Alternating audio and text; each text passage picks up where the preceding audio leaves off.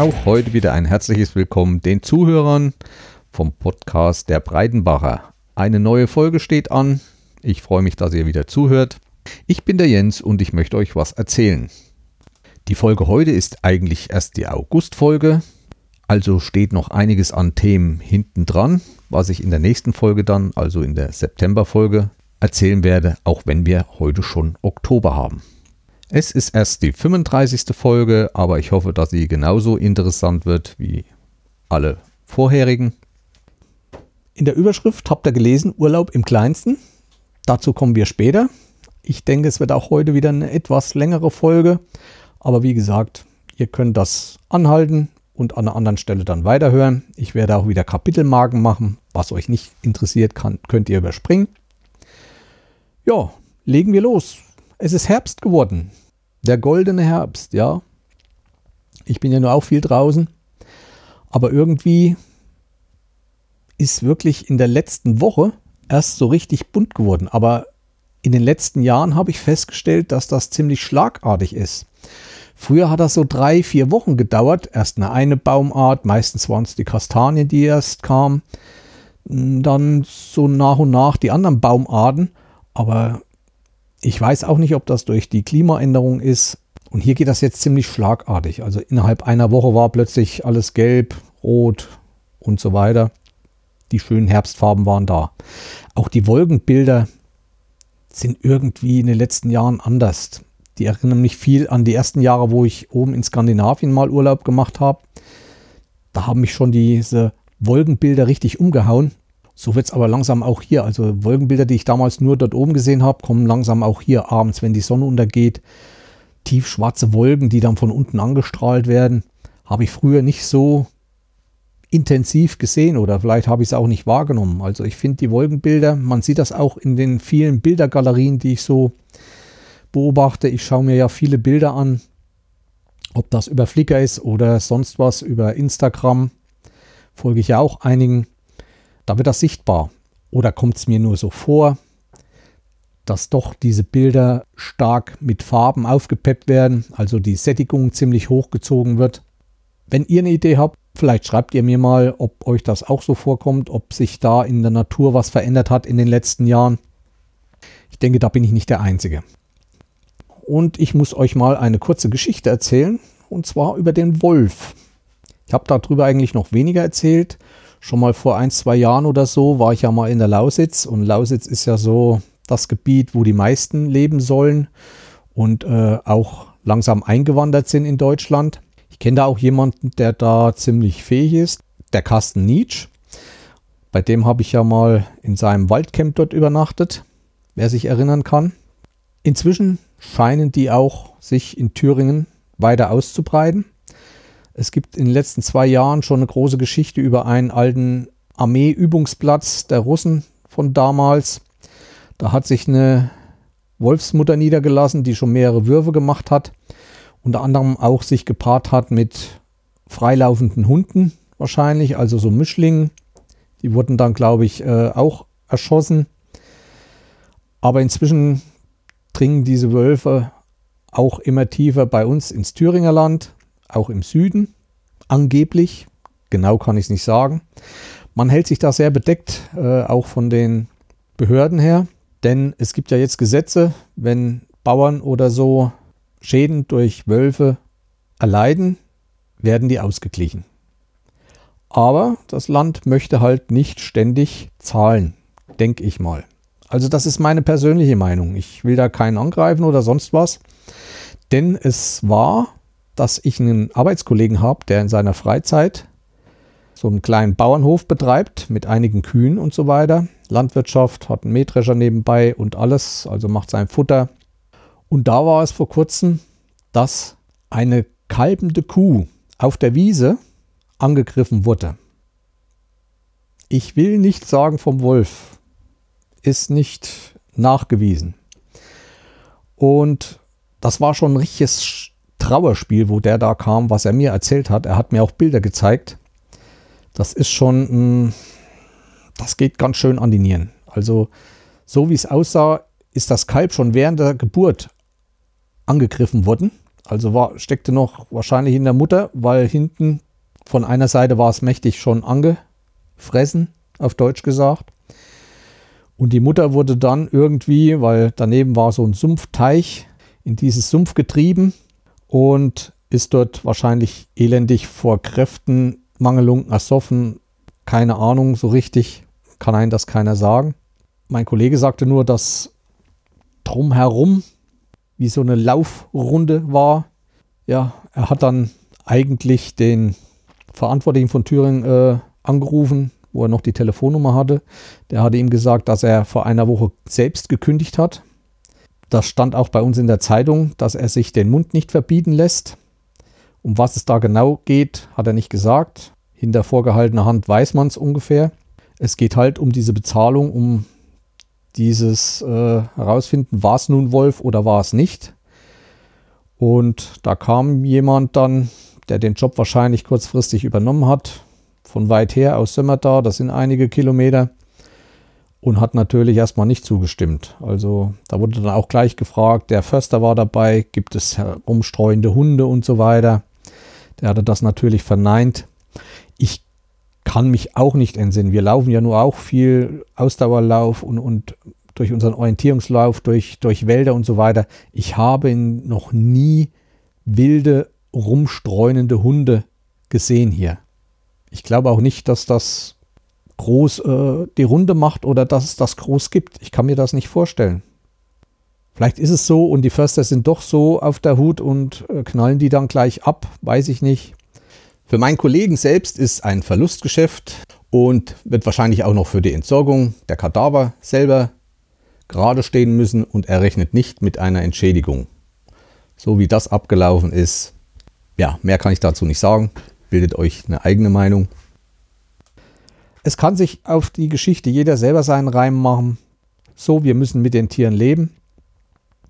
Auch unter diesen Tieren, ob das Kühe sind, Wölfe, gibt es nur ein Gesetz. Fressen oder gefressen werden. Und das wollte ich euch nur mal erzählen. Wenn ihr eine Meinung dazu habt, könnt ihr mir gerne schreiben. Wir können dann auch mal diskutieren. Jetzt nicht hier öffentlich, per E-Mail. Ja, das wollte ich euch erzählen als Geschichte, damit ihr auch mal seht, wie nah die Natur doch, auch die gefährliche Natur, an die Menschen hier in Deutschland heranrückt. Wobei ich sage halt, Thüringen oder Deutschland insgesamt ist sehr dicht besiedelt ob der Wolf da so richtig Platz hat, sich auszubreiten. Denn man muss ja immer sagen, jedes Jahr bilden sich neue Rudel, jedes Rudel oder aus Familien bilden sich neue Rudel, die brauchen wieder Platz als eigenes Rudel, eine große Fläche, wo er selbst das neue Rudel wieder jagen kann. Und ja, das wird zunehmen. Ich denke, äh, irgendwann wird man vor dem Abschuss nicht mehr rumkommen, denn Außer dem Menschen hat der Wolf eigentlich hier keinen Feind. Und selbst der Mensch ist ja eigentlich kein Feind in Deutschland für den Wolf. Er wird ja nicht geschossen. Und das weiß der Wolf auch. Er kann sich überall frei bewegen, ohne dass ihm was passiert. Selbst wenn er Menschen begegnet, passiert ihm nichts. Da wird vielleicht mal ein Schreckschuss losgelassen oder sonstiges. Und das weiß der Wolf. Und das ist eigentlich meiner Meinung nach das Gefährliche an der ganzen Sache. Lass mal sein von diesem Thema. Ja, einen kleinen Nachtrag zum Zugspitz-Trail habe ich noch. Ich hatte ja gesagt, das gab auch mal einen Toten. Das war aber nicht der Zugspitz-Trail, Ultra-Trail, wie er heute ist, sondern es gab mal einen Zugspitzlauf. Der war nicht ganz so lang, glaube ich, und der wurde in Ewald, also das liegt in Österreich, gleich hinter der Grenze, gestartet. Und da war, glaube ich, auch das Ziel. Ich weiß nicht mehr, wer die Veranstalter waren, ob das äh, Österreicher waren oder ob das von Deutschland auch ausging. Jedenfalls den Lauf gibt es, glaube ich, nicht mehr. Und da kam es mal vor, dass im Einjahr so ein Wettereinbruch kam mit sehr großer Kälte, sodass dort auch einer umgekommen ist, ein Läufer. Ja, ich habe es euch erzählt, dadurch habt ihr das Interview mit meinem Sohn gehört, dadurch sind heute große Vorkehrungen getroffen, damit sowas nicht so leicht wieder passieren kann. Das zum Nachtrag. Apropos Zugspitze, da kommen wir eigentlich gleich mal zum Thema YouTube wieder. Ich habe da so ein paar neue Kanäle für euch. Heute passend zum Thema Urlaub im Kleinsten. Wer ein bisschen die letzten Folgen verfolgt hat, weiß ja ungefähr, um was es geht. Es geht um das kleinste Hochgebirge der Welt. Und zum Hochgebirge habe ich diesmal ein paar YouTube-Kanäle gefunden. Das ist einmal der YouTube-Kanal von Marlene, äh, eine junge Frau, die wirklich schöne Videos macht über alles. Ich bin auf sie gestoßen, weil sie gerade auch, ich glaube in diesem Jahr, ein Video über den Gerlach gemacht hat. Da kommen wir nachher noch drauf. Und auch ein Video über eine Zugspitzbesteigung übers Höllental. Wirklich schön anzusehen. Kurze Szenen, ziemlich äh, kurzweilig. Ein weiterer Weg geht ja durch das Rheintal. Also ich kenne so vier Wege im Grunde genommen. Das einmal über das Höllental. Da habe ich euch ja berichtet beim letzten Mal. Übrigens bei Marlene bei dem Video seht ihr auch, die übernachtet in dieser Hütte. Die Hütte heißt nicht nur Höllentalhütte, sondern Höllental-Angerhütte. Interessant mal da zu gucken, denn die Übernachtung, vor der Übernachtung müssen die Schlafsäcke in der Mikrowelle für ein paar Minuten weilen. Warum, wieso? Schaut euch das Video an. Ja, sie erzählt dann auch, dass über Söllental, was ich dann auch schon gemacht habe, 2010, eigentlich ein Klettersteig weiterhin kommt und der ist eigentlich nicht schwer. Also wer das mal vorhat, es ist ein einfacher Klettersteig und viele gehen da auch ohne Geschirr, also nur festhalten an dem, mit der Hand an dem Seilen. Kann eigentlich nichts passieren. Ein zweiter Weg geht hinten von Ehrwald über die Wiener Neustädter Hütte. Das ist eine größere Hütte, wo man auch übernachten kann und da wird man auch bewirtet. Da war ich auch schon in Vorbereitung damals. Und da geht der Kanal von René Kehr. Habe ich euch auch schon erzählt, der viel mit dem Dacia rumfahrt, der sein Dacia umgebaut hat zum Wohnmobil. Der geht über diese Trasse dort hoch und nach der Wiener Hütte kommt dann auch ein Klettersteig. Auch sehr einfach, sehr leicht. Ich glaube A, B Schwierigkeitsgrad. Und da kommt man von der österreichischen Seite hoch auf die Zugspitze. Ja, die andere war dann das Rheintal. Und der vierte Weg geht dann über den Jubiläumsgrad. Der ist allerdings sehr schwer. Also da braucht man schon Kletterkünste und so weiter mit Anseilen und das ist nicht so ohne. Genau kenne ich ihn nicht. Aber auch da gibt es einen YouTube-Kanal, der letztens über diesen Jubiläumsgrad ist. Das ist Alpin Fex. Auch den schreibe ich euch in die Infos. Und dann habe ich noch einen weiteren Bergkanal sozusagen. Alpine Momente. Auch der ist von der Machart sehr gut. Das heißt, alle, die ich euch vorgestellt habe, haben doch schon sehr gutes Equipment, mit dem sie diese Videos aufnehmen. Da ist kein äh, Wackel mehr, also die haben alle Stabilisatoren, aber von der Qualität sind die sehr gut und vor allem, die werden auch in YouTube mit einer sehr hohen Auflösung gestreamt, sodass man die sich auch mal auf einem 4K-Fernseher anschauen kann. Und das ist dann eine Augenweide, denke ich. Ja, ich bin auch noch dabei, meinen 4K-Fernseher mir anzuschaffen. Bin noch am Rumsuchen, aber bin ziemlich nah dran, dass ich den habe, den ich will. Ja, das war heute zu den YouTube-Kanälen wie gesagt, Alpine Fex, Alpine Momente, Marlene und René Kehr. Obwohl ich den schon öfters mal hier angepriesen habe. Naja, Dacia, ne? Das waren die Videos. Jetzt kommen noch ein paar Sachen zum Podcast. Da habe ich auch einiges Neues. Als erstes möchte ich noch mal kurz von Silke Arkamine Lancelot erzählen. Sie war ja in England im Urlaub ein paar Wochen und dann über die Kanalinseln zurück. Was sie dort erlebt hat und wie sie es erlebt hat, das erzählt sie in der neuesten Ausgabe vom Camping Caravan Podcast. Ja, da geht es auch um Kameratechnik. War sehr schön. Als zweites, die Hörmupfel hat ihre 300. Folge absolviert. Weil es ihr so einen Spaß macht, hat sie gleich noch einen neuen Podcast aufgemacht. Und zwar die Minicamperin. Auch das verlinke ich euch in den Show Notes. Also da geht es um den Ausbau eines Caddies. Da könnt ihr zuhören und da gibt es auch einen YouTube-Kanal dazu. Wer sowas vorhat, dieses mobile Campen, der ist dort gut aufgehoben. Ich hatte schon vor längerem mal davon erzählt von Steffen Böttcher, der Stilpirat, ein Fotograf, der so einige Wandlungen in seinem Leben erlebt hat, von denen er auch erzählt und der hat einen neuen Podcast aufgemacht, den es auch im YouTube gibt, also den er auch über YouTube veröffentlicht. Und da geht es um allgemeine menschliche Fragen. Wenn Enttäuschung ist, wie verarbeitet er das? Und da unterhält er sich auch mit einem zweiten. Kann man mal reinhören, weil ich mag den eigentlich so von seiner Art her. Dann habe ich wieder zum Thema 150, der Bergpodcast vom DAV, also Deutschen Alpenverein. Der Deutsche Alpenverein hatte, glaube ich, dieses Jahr 150-jähriges Jubiläum. Dazu hat man einen Podcast aufgemacht. Im Januar war das, glaube ich, schon. Ich weiß jetzt nicht, ich glaube, die 18. Folge. Ich kann es jetzt nicht genau sagen. Jedenfalls wird da viel erzählt in jeder Folge über Touren, allgemein über die Sachen, über Naturschutz, alles, was der Deutsche Alpenverein so beinhaltet, gibt es da einen Podcast. 150 nennt er sich und ich verlinke euch den auch in den Show Notes. Ja, das Unterhaltungszimmer kennen bestimmt noch viele mit Steffi und Ralf. Auch die haben wieder neu nachgelegt. Bringen jetzt einige Folgen über Geld. Wieder sehr unterhaltsam, weil nicht nur über das Thema geschwatzt wird, wie man so sagt. Hört mal rein. Und ich finde es ganz nett, vor allem weil mal ein festes Thema ist und sie erzählen da auch viel aus ihrem eigenen Nähkästchen. Hm, Hut ab. Würde ich vielleicht nicht so machen. Also von mir aus. Ist nicht so meine Welt, so viel preiszugeben. Ein weiterer Podcast ist Podcast vom Posten. Viele kennen ja bestimmt noch die Folge, die ich vor längerem erwähnt habe, und zwar die Korrespondenten. Gibt ja von der ARD mehrere Korrespondenten in der Welt.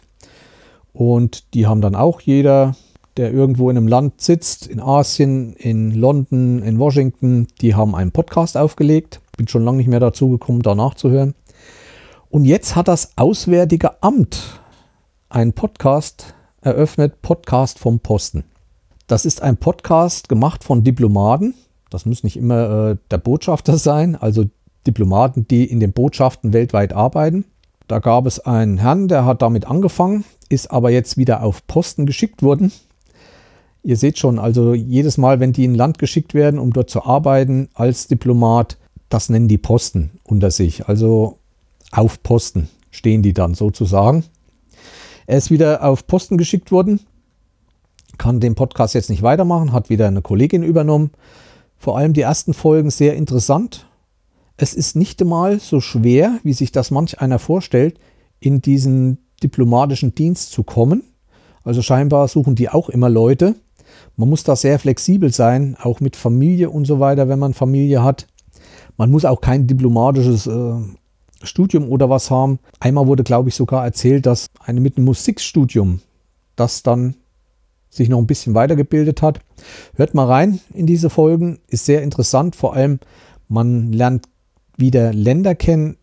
Man bekommt Infos von Ländern, die eigentlich so in Dokumentation oder sonstigen Sachen nie vortreten, also nie zum Vorschein kommen. Die letzte Folge war zum Beispiel eine Diplomatin von Addis Abeba, dass es da eigentlich untypisch afrikanisch vom Wetter her ist, dass es im Sommer maximal 23 Grad wären, es viel regnet und Addis Abeba auf einer Höhe von 2500 Metern liegt.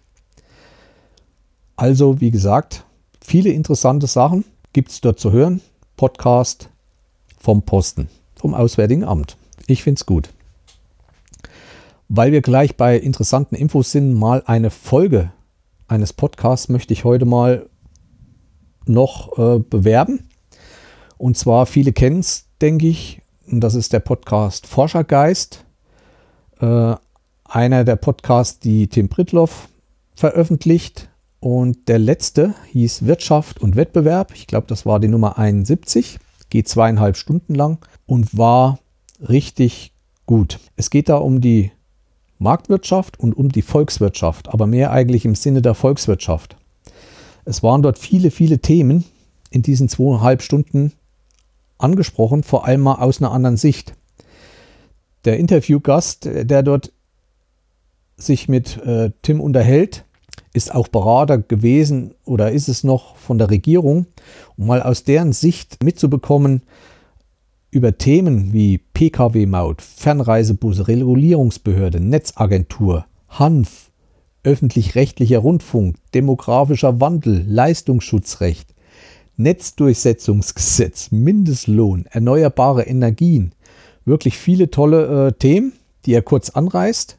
Und mal, für mich war das mal aus einer anderen Sicht zu sehen. Also von Leuten, die hinter der Regierung stehen, wie die das sehen und warum die was durchsetzen und warum was nicht durchgesetzt werden kann. Kleines Beispiel, zum Beispiel der Netzausbau in Deutschland hängt nicht nur daran, dass die Firmen den Netzbetreiber nicht ausbauen wollen. Da gibt es auch noch andere Hindernisse. Hört mal rein in diese Folge, war sehr interessant, sehr kurzweilig, wobei ich nicht jede Folge vom Forschergeist höre, also das muss mich dann schon interessieren. Nur den habe ich gedacht, fangst mal an und war sehr gut. Das waren schon die Podcasts für dieses Mal. Eigentlich möchte ich jetzt mit dem Thema beginnen, weil sonst habe ich eigentlich nichts mehr. Ach, noch ein kleiner Nachtrag zum letzten Mal. Ich hatte ja erzählt, dass der Elite-Hörer mich besucht hat, der Micha. Er hat nicht nur den Podcast der Elite-Hörer, sondern noch einen zweiten. Der Elite-Hörer unterwegs, das wusste ich bis jetzt auch noch nicht. Ich hatte immer seinen Elite-Hörer-Podcast und dachte dann auch, na, langsam kommt nichts mehr und er war schon in Japan. Bin aber auch nicht auf die Idee gekommen, nochmal zu suchen. Also wer ihn hören will, sollte mal nach Elite-Hörer unterwegs suchen. Ich verlinke ihn natürlich auch in meinen Show Notes. Ja, kommen wir zu meinem diesjährigen Urlaub, Jahresurlaub. Letztes Jahr war ich ja in Schweden. Da habe ich ja einzelne Folgen als Blog rausgehauen. Könnt ihr anhören und dann auch eine Zusammenfassung als Podcast-Folge. Dieses Jahr wollten wir es ein bisschen anders angehen. Bisschen wieder Geld sparen. Schweden ist teuer gewesen. Und so entschieden wir uns, ins kleinste Hochgebirge der Welt zu reisen. Jetzt fragt man sich, ab wann ist denn ein Gebirge ein Hochgebirge? Und da habe ich mich informiert. Also man sagt so, alles was über 2000 Meter ist, das ist dann auch so knapp die Baumgrenze. Das nennt man dann oder das steht dann unter der Bezeichnung Hochgebirge. Für mich war dieser Urlaub auch eine kleine Zeitreise zurück in meine Vergangenheit, denn ich war Ende der 70er Jahre schon mal in der Hohen Tatra, damals noch unter anderen Bedingungen. Ich bin damals mit dem Zug dort angereist, das war auch eine organisierte Reise vom DWBO. DWBO war der Verband für Wandern, Bergsteigen, Orientierungslauf in der ehemaligen Republik. Und die haben dann auch in den Ferien Reisen organisiert, vor allem für Bergsteiger und so weiter. Also in der Gruppe waren auch Bergsteiger mit drin, die ihre ganze Ausrüstung mitgenommen haben. Aber auch wie wir so einfache, ich weiß nicht, nennt man es Alpinwanderer. Und da war ich mit meinem Bruder schon mal dort. Natürlich zu ganz anderen Bedingungen. Kein Auto. Wir sind bis Poprad, das ist die nächste größere Stadt, vor der Hohen Tatra gefahren mit dem Zug und dann mit dem Bus weiter mit vollem Gepäck. Wir hatten damals sogenannte Kraxen. Ich weiß nicht, ob man das noch kennt. Das waren Rucksäcke, aber die waren auf einem Aluminiumgestell aufgebracht. Das hatte den Vorteil, dass das Aluminiumgestell ein bisschen länger wie dieser eigentliche Rucksack war.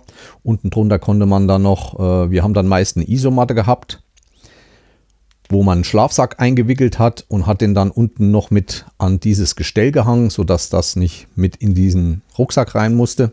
Das war damals alles noch nicht so klein wie heute wenn ihr meinen Schlafsack von damals sehen würdet, den ich da zwar nicht mit hatte, aber dann später in anderen Gebirgen, der war schon aus richtiger Baumwolle richtig dick, also das war schon eine Rolle. Vom Platz her hat er schon sehr viel verbraucht. Isomatte gab es eine Art bei uns. Das war so eine schwarze. Das war irgendwie wieder so ein Produkt, was man in der Gummiindustrie irgendwie ähm, nicht als Abfallprodukt, aber als Konsumgut produziert hat, um auch diesen Markt zu bedienen. Und ich fand die ganz gut. Die hat wirklich, da war keine Folie, irgendwie Silberfolie, aber selbst dieses Gummi hat doch ziemlich gut für die damaligen Verhältnisse die Kälte vom Boden her abgehalten.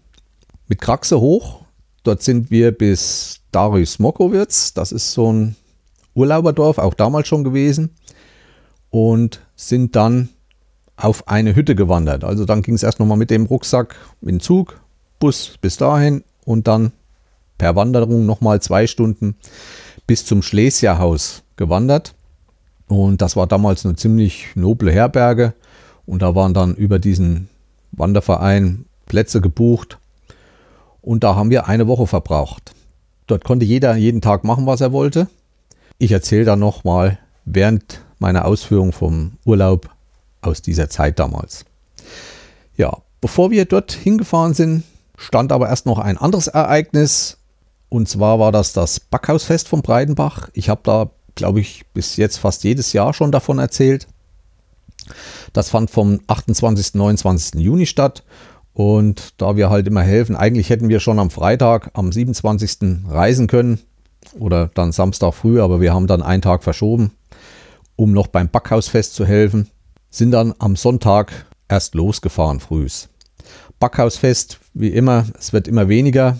Es wird wirklich toller Kuchen gebacken, richtig vorgeheizt und geheizt im Backhaus. Ich habe auch davon schon erzählt, möchte mich nicht wiederholen jedes Jahr. Es gab wieder einige Obstkuchen und dann am Samstag früh den Zwiebelkuchen. Ja, Abendveranstaltungen wie immer, Blasmusik und sowas, das ist nicht meins und auch nicht das meiner Frau. Wir gehen da meistens nicht hin. Wir setzen uns auf die Veranda im Hof und hören dann die Musik. Das reicht schon vollkommen. Wie gesagt, für die Jugend wird wenig da gemacht, ist auch schlecht möglich. Die wollen es halt lauter und dieses Backhausfest findet halt direkt im Dorfmittelpunkt statt. Wie sich es weiterhalten wird, die Leute werden auch immer weniger. Viele können nicht mehr, haben keine Lust mehr und andere äh, ziehen weg oder fallen anderwertig weg. Wir sind am Sonntag losgefahren. Es war einer dieser sehr, sehr warmen Tage. Die Anreise war, haben wir in zwei Etappen diesmal gemacht, da es doch eine ganze Strecke ist. Erstmal zur Lage, die Hohe Tatra liegt an der Grenze zwischen der Slowakei und Polen. Also ein Teil ragt auch nach Polen rein. Wer so ungefähr mal den Namen, den polnischen Urlaubsort Zakopane gehört hat, genau dort ist das, auf der polnischen Seite. Wir waren auf der slowakischen. Slowakei war früher ein Staat mit der Tschechei, mit der heutigen Tschechei. Das war die sogenannte Tschechoslowakei in der alten Zeit. Diese haben sich nach den vielen Wenden nach den vielen Umbrüchen in Osteuropa auch getrennt. Es gibt da auch eine Podcast-Folge in einem anderen Podcast, Blabla, glaube ich, der sich ähm, mit Auswanderern beschäftigt. Ich verlinke euch die Folge in den Show Notes. Dort ist der Moderator mit einer Slowakin zusammen und die erzählt da über die Verhältnisse, wie sie heute in der Slowakei so herrschen. Wen das mehr interessiert, also Politik und so weiter, kann da mal reinhören. Wir haben am ersten Tag, wir fahren ostwärts Richtung Dresden, vor Dresden die Autobahn runter Richtung Prag, durch die Tschechei gefahren und auch in der Tschechei die erste Übernachtung gemacht. Tschechei-Autobahn ist eine Vignette nötig, die man an der Grenze kaufen kann. Die Vignette beträgt, ich glaube, 18 Euro für 14 Tage. Und das passte gerade, da wir nur 14 Tage Urlaub gemacht haben. Ja, und so sind wir am ersten Tag bis kurz vor Brunn. Brunn vielleicht noch manchen bekannt. Früher war das auch eine oder ist auch heute noch so eine Rennstrecke wie Deutschland der Lausitzring oder sowas, wo noch Rennen, LKW-Rennen und so weiter durchgeführt werden. Da ist auch ein riesiges großes Areal, Autodrom direkt an der Autobahn. Und da sind wir das erste Mal abgefahren, denn von dieser Abfahrt waren es so rund 10 Kilometer zu einem kleinen niedlichen Campingplatz. Camping Hanna wird von einer älteren Frau und einem jüngeren Mann geführt, die auch noch einigermaßen Deutsch können. Auch da habe ich Bilder verlinkt, wie zu dem ganzen Urlaub gibt es schon auf Flickr zu meinen Touren und auch zu den Campingplätzen ein paar Bilder. Die verlinke ich euch natürlich. Könnt ihr euch anschauen. Ich habe mich ein bisschen zurückgehalten, also nur wenig Bilder pro Tour und aber dass man so insgesamt mal einen Eindruck bekommt. Ich habe das in der Gruppe gespeichert. Wenn ich jetzt so erzähle von den Touren, könnt ihr dann die einzelnen Bilder in den einzelnen Alben dann nachschauen. Ja, wir waren auf dem Campingplatz Hanna. Ein großes Gebäude, wo eigentlich alles drin ist, was ein Camperherz begehrt. Wie Waschmaschine, äh, Toiletten. Ja, es ist nicht ganz so neu, modern wie in Deutschland, aber es war sehr sauber.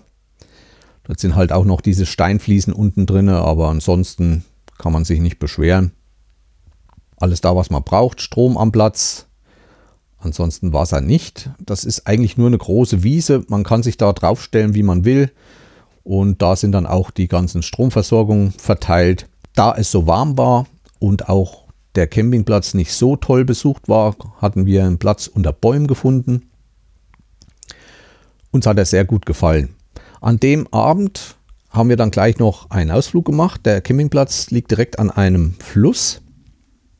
Dieser geht bis nach Brunn, also Brunon und Brunn ist dasselbe. Da legen auch, legt auch ein Schiff an, wo man drauf kann und kann dann nach Brunn reinfahren oder bis zur ersten Station der S-Bahn, was es da gibt. Haben wir aber nicht gemacht, denn es gab noch einen Wanderweg dort gleich in den Bergen. Dort ging ziemlich steil ein Hang hoch und da gab es dann oder begann dann so ein Pilgerweg, ähm, den man langlaufen konnte mit vielen Steinstatuen und, und einer Quelle, die ausgemalt war und auch so einen zentralen Platz, wo Bänke standen mit einer kleinen Kapelle. Da sind wir dann mal lang gelaufen. Vor allem, man hatte dann von oben wunderbares Sicht über diese ganze Landschaft. Unten der Campingplatz mit dem Fluss und alles.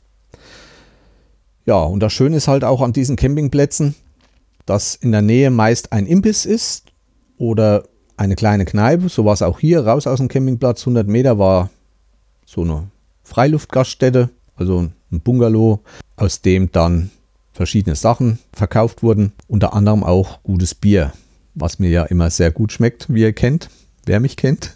So brauchte man nicht weit zu laufen und hatte einen guten Schluck, war gut gekühlt und wie ihr wisst, an jedem Kiosk in der Tschechei ist meist ein Bier am Hahn. Noch zum Campingplatz. Es ist ein Vier-Sterne-Campingplatz, Platzgröße rund 8000 Quadratmeter. Es soll 56 Parzellen geben und die einzelne Parzelle soll eine Größe von 80 Quadratmeter haben, aber wie gesagt, die war nicht abgesperrt oder sonstig frei hinstellbar. Auch die Betreiber waren sehr, sehr freundlich. Man kann früh Brötchen bestellen. Ja, einfach und preiswert. Am nächsten Morgen sind wir dann weitergefahren. Ich muss auch sagen, dort die Autobahn, viel Autobahn gefahren und auch dort sehr, sehr viele Baustellen obwohl man, ich finde, äh, dort ein bisschen schneller vorankommt als bei uns. Weil da hinten dann Richtung Slowakei sind wir dann Richtung polnische Grenze gefahren. Wir haben auch erst überlegt, ob wir über Polen in die Slowakei fahren, aber wir haben dann doch den Weg über die Tschechei genommen. Ja, sind dann auch nochmal über einen Grenzübergang, der sehr hoch gelegen hat und ich mit meinem Wohnwagen hinten dran hatte da ganz schön zu ziehen. Über so ein, wie so ein Pass ging das dann drüber.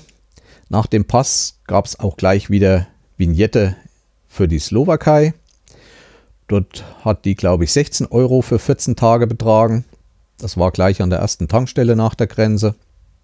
Ja, so haben wir auch ein bisschen Landschaft mitbekommen.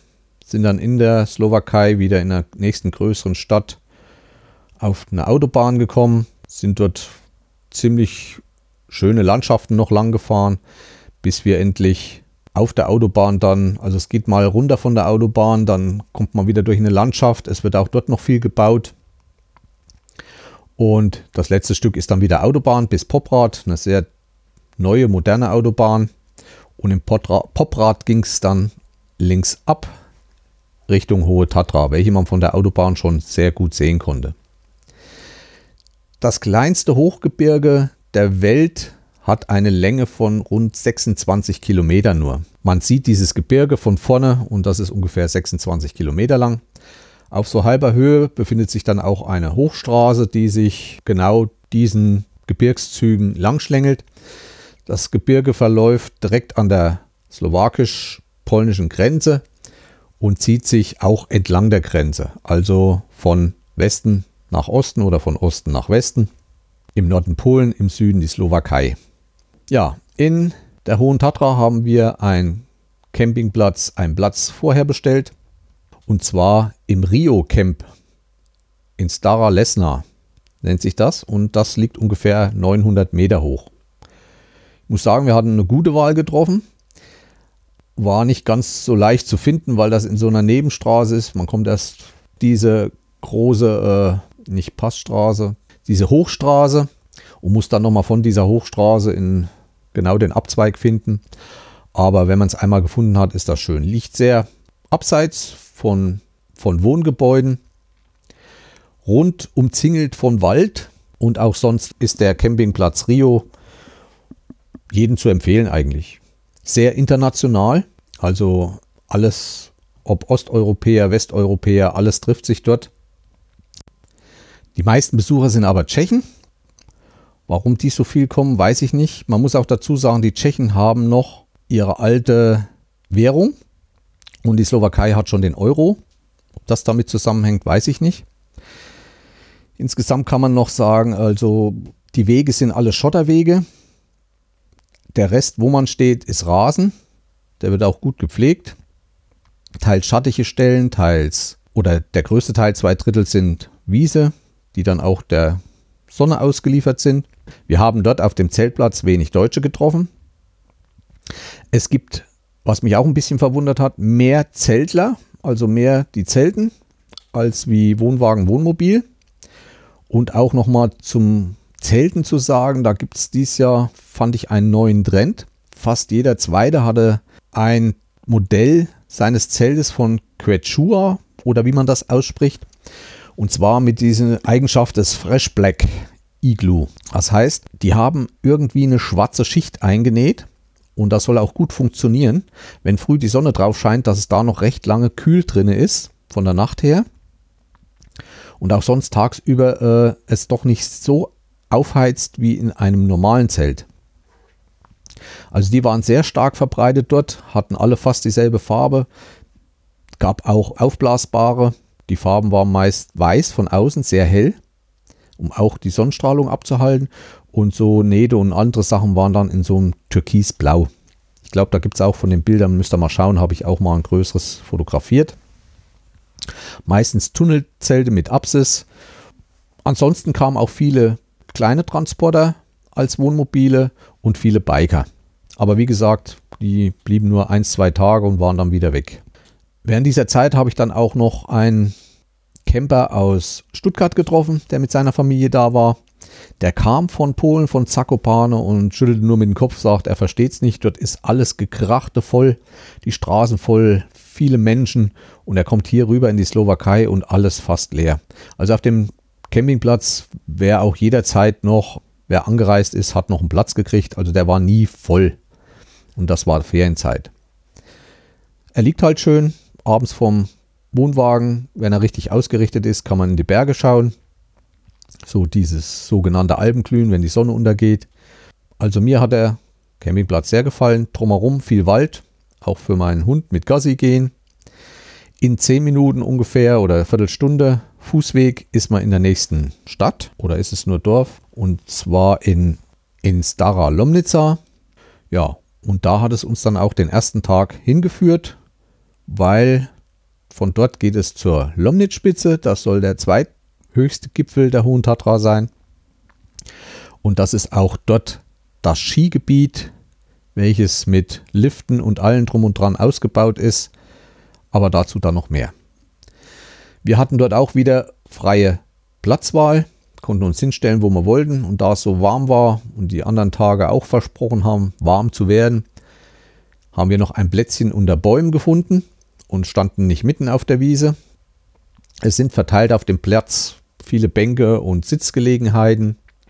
Die Rezeption freundlich, wenig Deutsch könnt, halt dann auf Englisch Verständigung. Ein großer Sanitärtrakt. Es ist nicht wie bei anderen Campingplätzen so ein zunes Haus. Das heißt, ich habe es auch in den Bildern, ist es auch nochmal zu sehen. Also die Toiletten sind nur Türen nach außen. Man muss sich das so vorstellen wie früher in den Schwimmbädern die Umkleidekabinen. Das war so eine Reihe. So sind da auch die Toiletten angeordnet. Auch da Männlein, Weiblein getrennt. Und auf der anderen Seite sind dann Türen, wo es dann in den Duschraum geht oder Waschraum für, für Wäschewaschen und auch Waschraum für die normale Morgen- und Abendwäsche. Die Kabinen sind eigentlich ziemlich eng. Ich habe auch nichts dort gesehen für Rollstuhlfahrer oder sonst was. Dass da eine extra Kabine gibt, habe ich nicht gesehen. Ja, Duschen ist ein Raum mit vier Zellen. Zum Duschen sehr sauber. Dazu noch zwei, drei Waschbecken und die Zellen sind keine eigenen Kabinen, wie wir sie hier so mehr gewöhnt sind, sondern einfach mit dem Vorhang abgetrennt. Davor ausziehen und Klamotten aufhängen und dann halt duschen. Ja, ansonsten auch alles Entleerung, Camping und Wohnmobile. Was auch wieder dort zum Tragen kam, war dieser Zeltplatz. Ich krieg's einfach nicht raus mit diesem Zeltplatz. Natürlich Campingplatz, ne? Beherbergte noch einen großen Imbiss wieder. Also wieder so ein Bungalow, aus dem dann ab einer bestimmten Uhrzeit abends so 15, 16 Uhr wurde der geöffnet und dann konnte man da wieder alles kaufen, was ein Camperherz begehrt.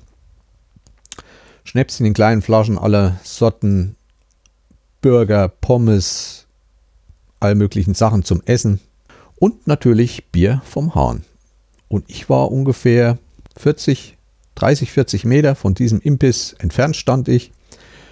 Und das hat keinen gejuckt, wenn man da das Bierglas mitgenommen hat und hat sich vor seinen Wohnwagen gesetzt. So bin ich dann immer mal abends diese 30, 40 Meter zum Imbiss geschlichen, mir ein frisch gezapftes Bier geholt und mich dann vor den Wohnwagen gesetzt mit Blick auf die Berge. Das nenne ich Urlaub. Der Campingplatz selbst kostet 20 Euro pro Tag mit allen drum und dran. Also es gibt da keine Nebengebühren, irgendwie nochmal extra Strom oder was. In 10 Minuten zu Fuß ist man an Bus und Bahn. Ja, da oben fährt auch in 900 Meter Höhe eine Bahn, die vom Poprad bis da hochfährt. Also man kann auch einen Tagesausflug nach Poprad machen oder in die Umgebung. Auch entlang dieser Hochstraße, dieser Trasse führt diese Bahn, sodass man von Urlauberort zu Urlauberort sehr leicht ohne Auto fahren kann. Es kommen auf diesen Zeltplatz auch viel junge Familien mit Kindern. Einen Spielplatz habe ich nicht gesehen. Also die beschäftigen sich dann auch so und da ist halt manchmal abends doch ein bisschen tralala, wen da stört, sollte diesen Platz nicht anfahren. Jedenfalls nicht so in der Urlaubssaison. Der große Vorteil dieses Platzes ist halt, er ist ziemlich nah am Gebirge oder fast drinne eigentlich, sodass man kurze Anfahrtswege hat, wenn man seine Touren machen will. Wir sind sonntags angekommen, aufgebaut und Montag ging es dann gleich los. Wir sind nach Stara Lomnica gelaufen haben uns das Städtchen ein bisschen angeschaut. Eigentlich wie fast überall viel Hotelbetrieb, Parkanlagen, spezielle Verkaufsläden, hauptsächlich für Outdoor-Sachen und unter anderem auch ein größeres Areal für Wintersport mit mehreren Liften, also Seilbahnen. Aber ich muss dazu sagen, allgemein zum, zur Hohen Tatra, das ist so ein Gebiet, wo das verstärkt ist wo, das, wo viel gefahren wird. In den anderen Ecken, wo ich dann war, findet man so gut wie keinen Skilift oder sonstige Seilbahn, die einen auf die Berge führen. Und das finde ich eigentlich sehr schön. Also das ist noch ziemlich naturbelassen, ohne dass man ständig auf irgendwelche Masten von irgendwelchen Transportmitteln im Gebirge trifft. Also das fand ich sehr schön. Da ist noch nicht so viel gemacht worden. In Lomnica ist es viel, ansonsten nicht. Oberhalb vom Lomnitzer und auch oberhalb von diesem Skiareal befindet sich die Lomnitzer Spitze, soll der zweithöchste Berg sein. Er hat eine Höhe von 2634 Metern, also rund 300 Meter weniger als die Zugspitze. Und der höchste Berg ist der Gerlach von der Hohen Tatra der hat eine Höhe von 2655 Metern. Der Gerlach ist alleine nicht zu besteigen. Wer auf den Gerlach will, er ist nicht schwer zu besteigen, aber braucht einen Scout, den man sich mieten muss. Ich denke, je mehr Leute da in so einem Trupp mitmachen, je billiger wird's. Den Preis weiß ich jetzt auch nicht genau. Ich glaube 180 Euro oder sowas. Und wenn dann drei Mann sind, die teilen sich das dann halt durch drei oder ich glaube maximal sechs Mann. Nur so kommt man hoch. Aber ich habe euch ja schon vorhin gesagt, Marlene war dort und diesen Aufstieg habe ich euch verlinkt. Die erzählt da, die hat sich so ein Scout gemietet und ist da hoch. Ich war damals vor vielen Jahren schon dort und habe den ebenfalls bestiegen vom Schlesierhaus, auch damals schon mit Scout. Also wir mussten uns da auch jemanden besorgen. War damals wahrscheinlich noch nicht so teuer. Wer auf die Lomnitzer Spitze will, da führt nur eine Seilbahn hin, außer dann wahrscheinlich Bergsteiger kommen da noch hoch. Und auf dieser Lomnitzer Spitze befindet sich eine Wetterstation. Da scheint es sehr eng zu sein. Ich selber war nicht oben, weil man muss dort vorbestellen. Also wir waren dann an der Kasse von dieser Seilbahn und die sagten uns dann äh, nächste Woche Dienstag ungefähr, wäre was frei. Also wer dort mal wirklich hoch will, sollte gleich zu Anfang des Urlaubs versuchen, dort einen Termin zu bekommen. Ist ja langsam überall so, Museen und so weiter, bitte mit Vorbestellung. Ja, dort ist auch dementsprechend Menschenandrang. Wir sind bis zu der ersten Seilbahnstation hochgefahren haben dann diesen ersten Tag eine Runde gedreht. Da gibt es auch einige Bilder davon. Man kann da nochmal rechts von dieser Lomnitzer Spitze so einen Höhenweg lang laufen, der sehr steinig ist. Hut ab von meinem Hund. Ich glaube, es gibt dann auch ein Bild, wo mein Hund dann fix und alle auf der Hälfte der Tour liegt vor einem Stein und sich erstmal ausruht aber auch nach hinten runter dann Richtung Polen. Wunderschöne Aussicht, äh, schöne Bilder. Ich habe euch da was eingestellt. Ja, ich werde jetzt nicht jede einzelne Wanderung genau beschreiben, aber so ein bisschen allgemein will ich euch erzählen. Das war der erste Tag in Tatranska Lomnica. Wir sind dann viel nach Staris Mokowitz. Das ist so ein Ausgangspunkt, wo man eigentlich sehr viele oder für mich eigentlich die meisten Wanderungen beginnen sollte da ging es dann auch von dort aus erst mit so einer kleinen Bahn ein, zwei, drei Kilometer hoch und von dort sind wir dann zum Schlesierhaus gelaufen. Also die Strecke, wo ich damals mit meinem ganzen Gepäck lang musste. Die Strecke ist sehr schön. Zu Anfang noch im schönen Kiefernwald, weiter oben dann diese Zirpelkiefern, diese niedrigen Kiefern und beim Schlesierhaus dann eigentlich freie Sicht. Das Schlesierhaus ist ein sehr großes Hotel, ist auch mit einer Straße angebunden. Man kann auch von einem anderen Ort, vom nächsten Ort, ein Auto mieten, ich glaube 10 Euro und man wird hochgefahren. Wie gesagt, ein größeres Hotel. Ich habe auch mal geguckt, ich glaube bei Booking.com und so weiter. Unter 200 Euro ist da keine Übernachtung heute mehr möglich. Also für mich eigentlich nicht mehr machbar. Das Hotel liegt sehr schön an einem See und hinter dem See auch ein Wasserfall, nicht so spektakulär, aber doch sehr schön. Und den sind wir dann noch ein Stück hochgelaufen, weil dann oben nochmal so eine Ebene kommt, wo wir uns dann ausgeruht haben, Mittag gemacht haben, weil dort eine hervorragende Sicht war. Man könnte dann auch einen Weg weiter Richtung Polen laufen, aber uns hat das für den Tag gereicht. Wieder zurück. Einen weiteren Tag sind wir dann in ein weiteres Urlauberzentrum gefahren, und zwar Strebske Pleso. Das ist ein Ort auch an einem größeren See, der denselben Namen trägt. Strebske Pleso ist vielleicht von früher noch manchen bekannt. Dort gibt es auch zwei größere oder eine größere Skisprungschanze. Dort wurden früher in den 70er, 80er Jahren viele Wettkämpfe ausgetragen. War dann auch öfters im Fernsehen zu sehen. Heute weiß ich nicht mehr, so ein bisschen in Vergessenheit geraten. Das Typische an dem See ist so ein spezielles Hotel, was oben spitz zugeht. Für uns immer vergleichbar mit dem Hotel in Oberhof, dem Panorama. Das sieht so ähnlich aus. Ja, und nicht weit davon entfernt wollten wir hinwandern und zwar an dem Popratzgebläso ist wieder ein See und auch ein Hotel. Und damals, wo ich in den 70er Jahren dort war, waren wir eine Woche im Schlesierhaus und nach einer Woche wurden die Sachen gepackt und wurde umgezogen an diesen Strebske Pleso in dieses Hotel. Heute heißt das, glaube ich, Horski Hotel Popratske Pleso. Es hieß früher noch, hatte noch einen anderen Namen. Aber ich kann mich leider nicht mehr erinnern. Michalski Hotel oder irgend sowas in der Richtung. Heute ein absoluter äh, Urlaubermagnet. Schön gelegen. Gute Gastronomie. Das war aber auch ein Tag, wo wir nicht wussten, wir sind früh losgefahren, hatten einen Parkplatz ausgesucht. Dort kamen wir schon nicht mehr drauf. Wir mussten ziemlich weit außerhalb auf einer Straße parken. Und nachhinein haben wir dann festgestellt, dass da ein Feiertag der Slowaken war an diesem Tag. Es war, glaube ich, ein Donnerstag. Da war alles voll und richtig überlaufen. Hätte ich das vorher gewusst, wäre ich da nicht lang gelaufen. Also es war ein kirchlicher Feiertag. Ich glaube, äh, zwei slawische Apostel irgendwie hatte da was mit zu tun. Ja, sind halt auch dort an diesem See und ich bin dann mal kurz in dieses Hotel rein und muss sagen, war dann sehr überrascht. Dieser vordere Eingangsbereich, der hatte sich komplett nicht verändert. Hinten alles modern, aber dieser Eingangsbereich war wie vor, möchte sagen, 35 Jahren, wo ich dort war, ungefähr. Noch das alte getäfelte Holz, noch die alten Bilder von, von Bergsteigern, die dort in der Hohen Tatra umher kletterten.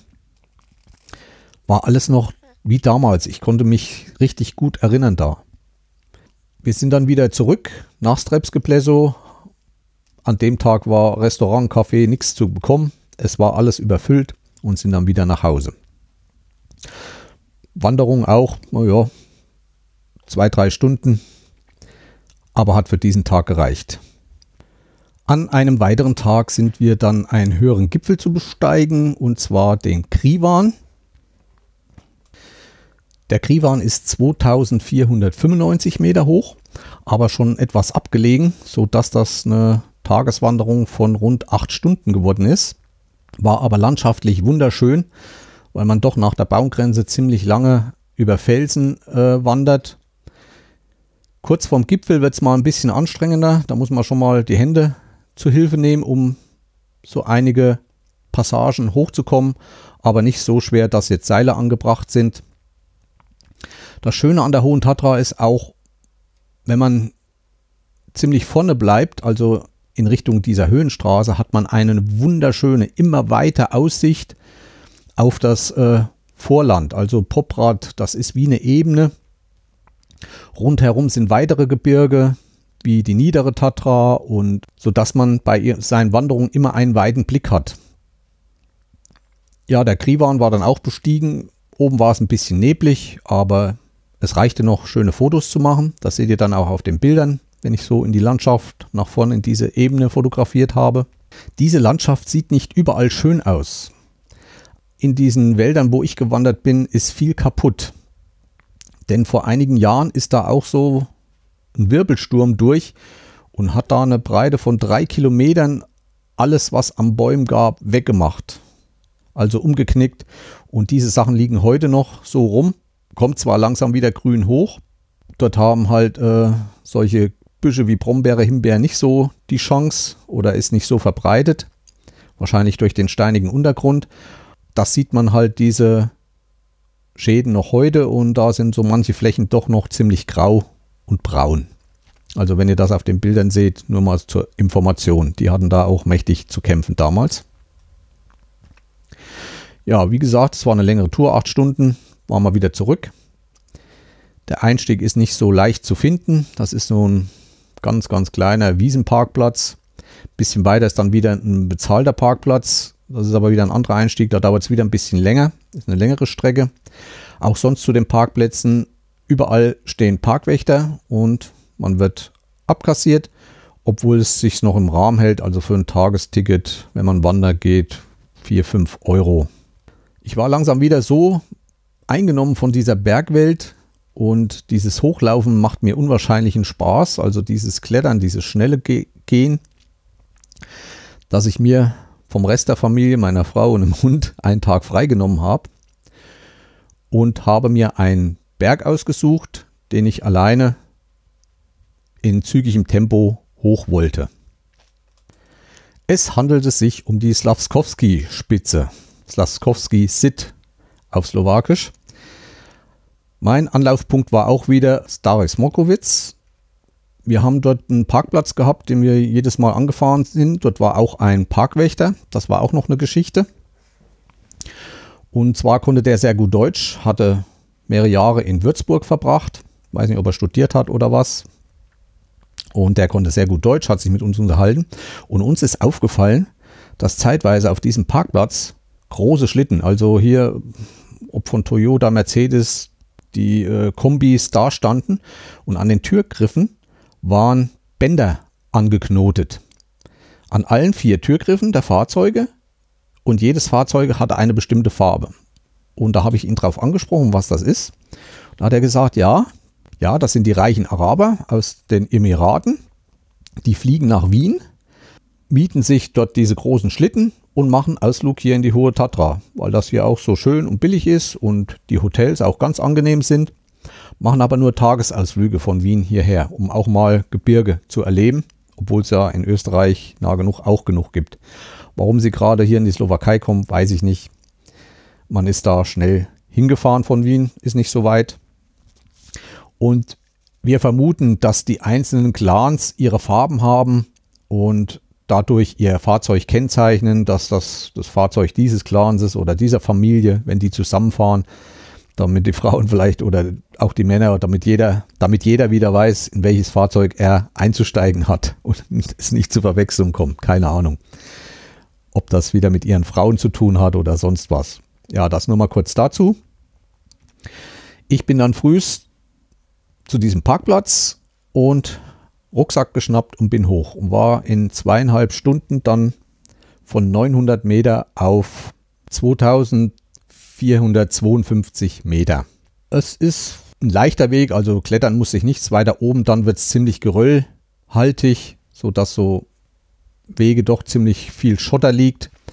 Und den Tag war es auch sehr, sehr neblig oben, weiter oben dann, sodass ich doch sehr, sehr genau schauen musste, wo der Weg lang ging und mich ein, zweimal auch ein bisschen verstiegen hatte und dann zurück musste, bis ich die Wegekennzeichnung wieder gefunden habe.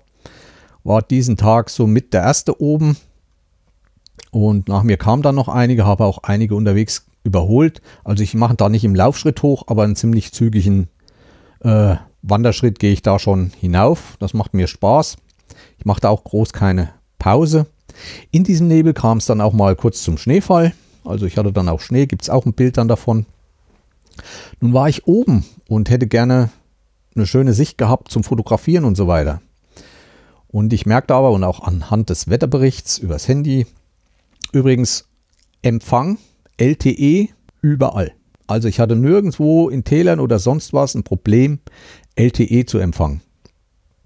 Ich habe natürlich den Anbieter unseres Landes, der dort auch vor Ort ist, genommen und war wirklich überrascht. Auf dem Campingplatz, da oben auf der Spitze, auf dem Kriwan, am Schlesierhaus, überall hatte ich sehr guten Empfang von LTE, sodass man ständig Karten erneuern konnte und so weiter. So sah ich im Wetterbericht, dass es gegen Mittag doch aufziehen sollte und dann habe ich mich so zwei Stunden dort oben auf dem Gipfel rumgetrieben, habe meine Fotokamera geschnappt, habe ein bisschen fotografiert, habe auch diese Wanderung mit meiner Osmo Pocket dokumentiert, was ich aber erst noch schneiden muss. Ich sage euch dann wieder Bescheid, wenn ich ihn eingestellt habe.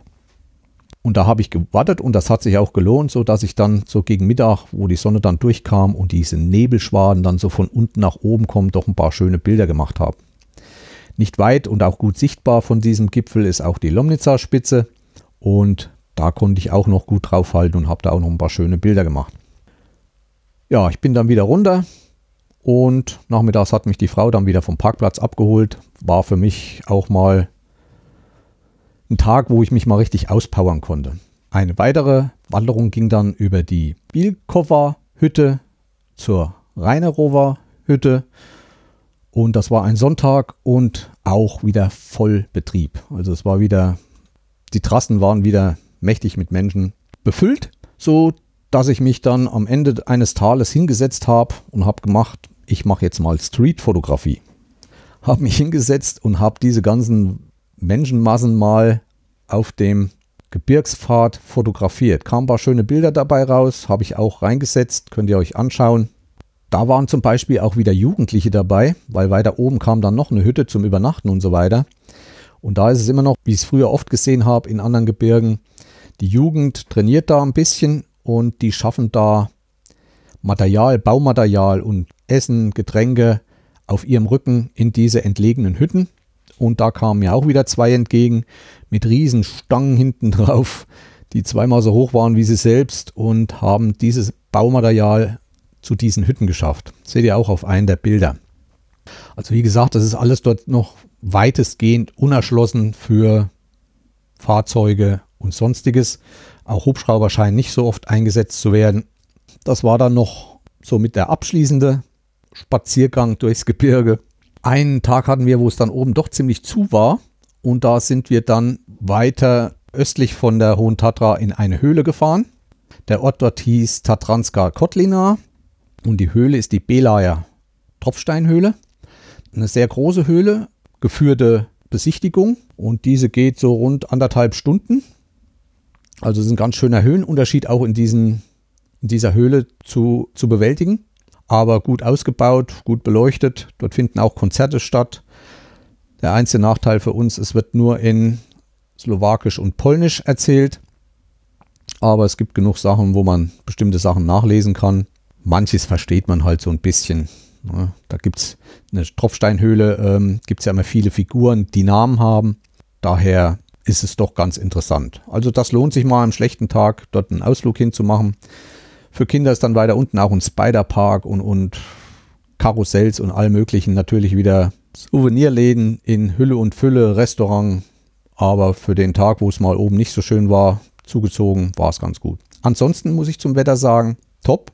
Also wer mit mir in Urlaub fährt, ihr wisst, mit mir gibt es nur gutes Wetter. Das war der einzige Tag, wo oben mal Nebel war. Es hat aber auch nicht geregnet. Und am letzten Tag hat es nochmal geregnet. Ja, da hat man nochmal so eine kleine Runde in der Stadt gemacht. Das war im Großen und Ganzen mein Urlaub. Ähm, wir waren einmal essen. Wer kulinarisch interessiert ist, ich habe mal die Speisekarte von dort, wo wir essen waren. Die gab es dort auch in Deutsch. War ein bisschen besseres Restaurant. Habe ich mal mit in die Bilder reingetan. Der kann sich dort informieren. Sonst Lebensmittel eigentlich wie in Deutschland. Fleisch und Wurst ein bisschen teurer. Es gab alles auch wie in Deutschland. Und obwohl ich sagen muss, so diese Hypeware wie, wie Kinderschokolade und was es hier alles gibt und diese bestimmten Sachen vertreten die weniger. Die haben auch mehr eigene Produkte des Landes in den Regalen. Gerade was so an Süßigkeiten und Keksen und so weiter angeht, gibt es doch viele eigene Produktionen aus der Slowakei. Ja, das war im Großen und Ganzen der Aufenthalt in der Hohen Tatra. Ich kann das Gebirge jedem empfehlen. Klettersteige habe ich eigentlich nicht gesehen. Ich weiß auch nicht, ob es dort groß welche gibt. Wie gesagt, der höchste Berg. Der Gerlach ist nur mit Scout zu besteigen, ist aber möglich, also nicht schwer. Schaut euch das Video an von Marleen. Auf dem Heimweg haben wir dann auch nochmal Zwischenstopp gemacht. Eigentlich wollten wir wieder auf den Campingplatz Hanna, weil der uns so gefallen hat. Sind dann aber doch ein Stückchen weiter gefahren. Ja, und da haben wir auf dem Campingplatz Pavov Station gemacht. Das liegt ein paar Kilometer hinter Brünn. Nicht so nah wie Hanna, also noch ein Stückchen weiter. Und mm, es ist ein riesiger Campingplatz. Mir hat er nicht so gefallen. Er wird auch gerade wieder neu aufgebaut. Sanitären Anlagen sind sauber. Es gibt wieder Duschboxen, allerdings nicht zum Zumachen. Also wieder davor umziehen und rein, was auch bei dem ersten Campingplatz auf der Hinfahrt Hanna so war. Also das mit diesen abgeschlossenen Boxen, wo man dann seine Sachen ablegt und so gibt es dort nicht. Eine Besonderheit hatte dieser Campingplatz in Pavov und zwar hatte der eine automatische Bierzapfanlage. Da war im, da war im Rezeptionsgebäude in der Wand ein Automat. Ich habe auch ein Bild, könnt ihr schauen. Ihr müsst da auf, das, auf meine Alpenseite gehen und da findet ihr dann Campingplätze. Und da konnte man Geld reinschmeißen und so viel wie man reingeschmissen hat, in der Richtung hat er dann abgemessen. Hat man 2 Euro reingeschmissen, waren es so und so viel Liter und so weiter. Also stand ein Becher daneben. Wenn einer voll war, konnte man gleich den nächsten drunter, weil man nie wusste genau, wie viel das ist. Allerdings ein Nachteil hatte das. Es darf ja nicht öffentlich sein, sodass jeder Spitzbub da dran kommt, vor allem die kleineren, sodass eigentlich immer die Rezeptionsdienste mitkommen mussten, kurz ein Chip dran halten, damit sie sahen, dass ich auch über 18 bin und das wirklich darf. Das ist halt der Nachteil an sowas. Hier wird das an Geldautomaten mit halt Altersangaben in den Karten gemacht. Soweit war man dort noch nicht. Verständlich, aber ganz originell. Ich habe euch auch den Automaten fotografiert, könnt ihr mal reinschauen, sodass man Geld reinschmeißt und frisch vom Fass gezapftes Bier dort bekommt.